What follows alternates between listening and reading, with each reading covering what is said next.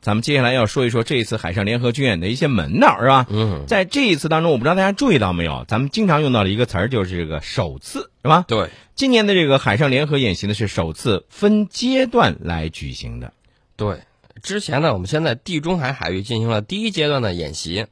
那么当时演习的主题是维护远海航行安全，护航，对护航。大家都知道，这个美国占据了世界上十大战略这种水道啊。嗯啊，然后呢？如果说他要把你的命门掐住，他会怎么样呢？嗯他如果不让你航行自由，你怎么办？嗯。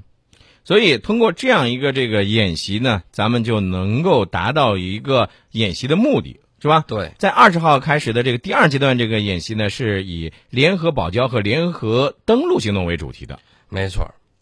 那还有啊，这次的这个联合军演当中呢，中俄海军的首要的这个主要是演练登陆行动中的这个组织指挥程序和基本战术，并没有假想假想敌，对吧？ 也不针对这个特定的这个目标哈。啊，今年海上联合演习在地中海和日本举呃日本海举行，嗯那么演习区域广泛，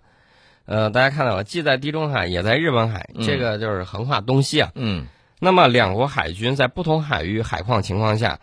双方对对方的这种彼此了解以及嗯联合保护海上交通线的这种能力嗯是在增强。对，同时呢，今年海上联合演习演练的科目非常的多，嗯比如说我们刚才说到的这个，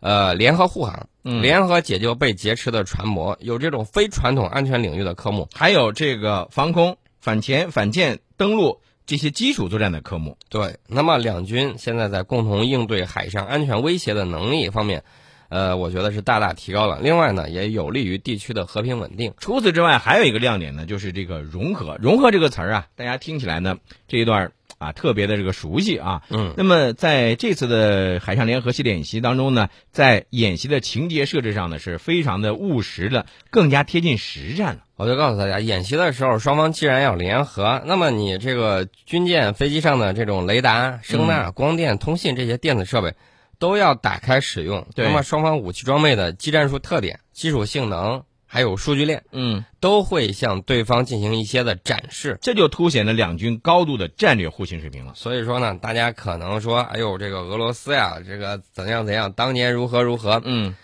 呃，你了解历史的，可能对这段历史大家都明白，但是现实的国家利益是现实的国家利益。嗯，那么网上有很多人拿着过去的事情在挑拨现在的情况的时候，嗯嗯大家就要警惕了，要警惕这种别有用心的想法。对，我再次给大家重申一下历史，我们曾经在朝鲜战场上啊和多国部队进行过较量。嗯五场里头，我们没有一个没有交过手的，而且战之能胜，嗯。其中就包括了苏联。所以说，呃，关于这一次的海上联合军演啊，咱们就先说到这儿啊，因为还有这个一些亮点呢，可能还会不断的这个出现，我们呢也会在以后的节目当中再和大家来做详细的介绍。但是我们接下来要说什么呢？呃，我想给宋老师来说一说，就是在九月三号不是要举行这个阅兵嘛，对吧？对，那么在这一次的这个阅兵的时候呢，前一段时间有一些这个消息说，东风五导弹呢将会再次亮相。这个事儿，宋老师你听说过吗？这个东风五亮相，很多人在猜啊，说有什么特别之处呢？对呀、嗯其实我觉得这个消息吧，有点出口转内销的这种情况。嗯东风五这个名字大家已经非常熟悉了，嗯而且呢，如果说让它亮相的话，呃，一方面有人说，哎呦，亮相的是不是东风五 B 啊？嗯，然后有有的就说，哟，能搭载十个分导式核弹头啊？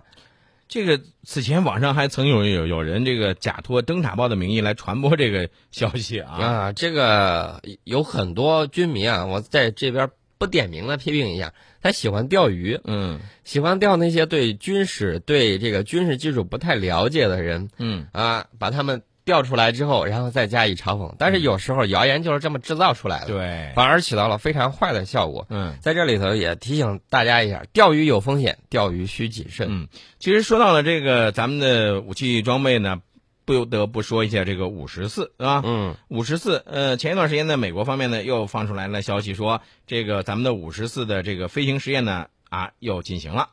对，美国人对这个高超声速试飞的这个心理阴影啊， 非常的大。哎，出一道题，求美国人对应对这个的心理阴影影面积 积。啊，呃，它这个阴影呢嗯，主要来自于他们几次的高超声速滑翔飞行器试飞的失败。嗯之前呢，俄罗斯啊，俄罗斯也说我也要弄这个东西。当时我曾经写过一篇文章，嗯呃，写这个五十次这种试飞还有意义。当时我就写到了，呃，地球上一干人众， 嗯呃，这个美国呢，刚开始说，哎呀，我最厉害了，我试飞了好几次，好歹还成功了一回嘛。嗯俄罗斯嘖心里头直咬牙，嗯现现在钱不多呀，嗯这个怎么办呢？也得去试，但是实在是没钱啊，有心啊无力，是吧有心无力是这么个情况。嗯结果一到我们这儿，几发几中，哎呀，这美国当时心里头拔凉拔凉了。嗯这个意义非常的重啊大，这是第一次美国在战略武器上落后于中国。嗯，所以其实对于这个高超呃高超声速这个滑翔器来说，初始速度是一个非常关键的指标，对吧？因为这种飞行器在它的滑翔过程中是不能通过自身的发动机系统来重新提升速度的，所以说只能依靠较好的这个升阻比特性，在大气这个上层的这个特定高层呢高速滑翔。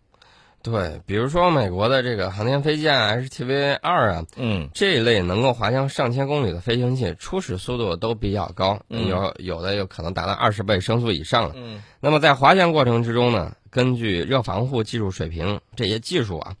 它速度下降速率也不一样。那么航天飞机了，为了重复使用，嗯为了能够回来，它末端的这个速度就下降到很低的这种水平，嗯。以便于着陆。嗯，那但是这里头有一个问题啊，这个宋老师，关于这个五十四最终可能会发展成什么样，它这个究竟是作为东风二十六中程导弹的战斗部用于执行一些这个区域拒止作战，还呃还有这个还是用其他的呃这个用途呢？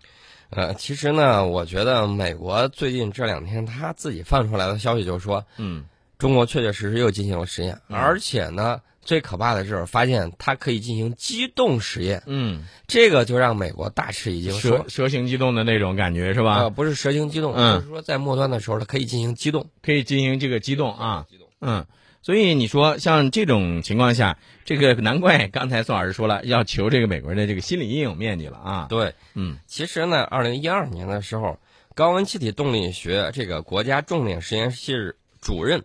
咱具体名字不说了啊，他就向媒体介绍这个实验室实现这种高超声速飞行条件激波风洞的研制情况。嗯那么，这个美国有一个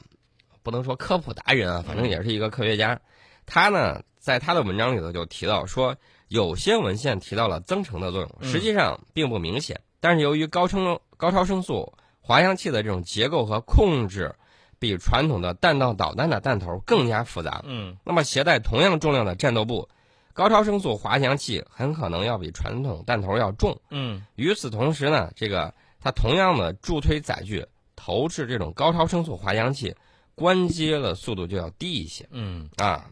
其实我不知道宋老师你注意到这样一条信息没有，就是咱们中国公开了冯汝奖的提名名单，对吧？嗯，呃，这其中呢也提到了一位专家，他呢就是超燃冲压发动机的这个研究者，是吧？嗯，而且呢，也提到了超燃冲压发动机及其地面实验，还有飞行试验技术呢等方面呢，进行了开拓性的研究，实现了技术水平的这个跨越。这个短短的一句话呀，就意味着美国此前自以为远远领先于中国的这个，咱们刚才提到的这种超呃超音超声速的这个飞行器，并没有他们想象的那么领先。呃，不是这个，这个不是跟那个超声速滑翔飞行器嗯不一样，它指的是什么呢？指的是这个美国 X 五幺 A 用的这种超燃冲压发动机。嗯啊，这个呢，我已经说明了一个问题，就是美国以前认为我这个一家独大呀，嗯你们谁技术都不如我呀。嗯现在美国人发现，哎呀，他的技术在这块儿确实比我强，我还没有做到这个程度。嗯可能有人说，你不要贬低美国。那么我们拿事实说话，美国实验了几次，几次全都失败了，嗯嗯，对吧？没有对，呃，成功了一回，成功了一回。俄罗斯一次也没成功。嗯。嗯中国现在到迄今为止，至少已经四发都没有问题。嗯，其实我想起来一句话叫“把酒祝东风”，嗯，把酒祝东风，问苍茫东阳，谁助沉浮？啊，这话说的好。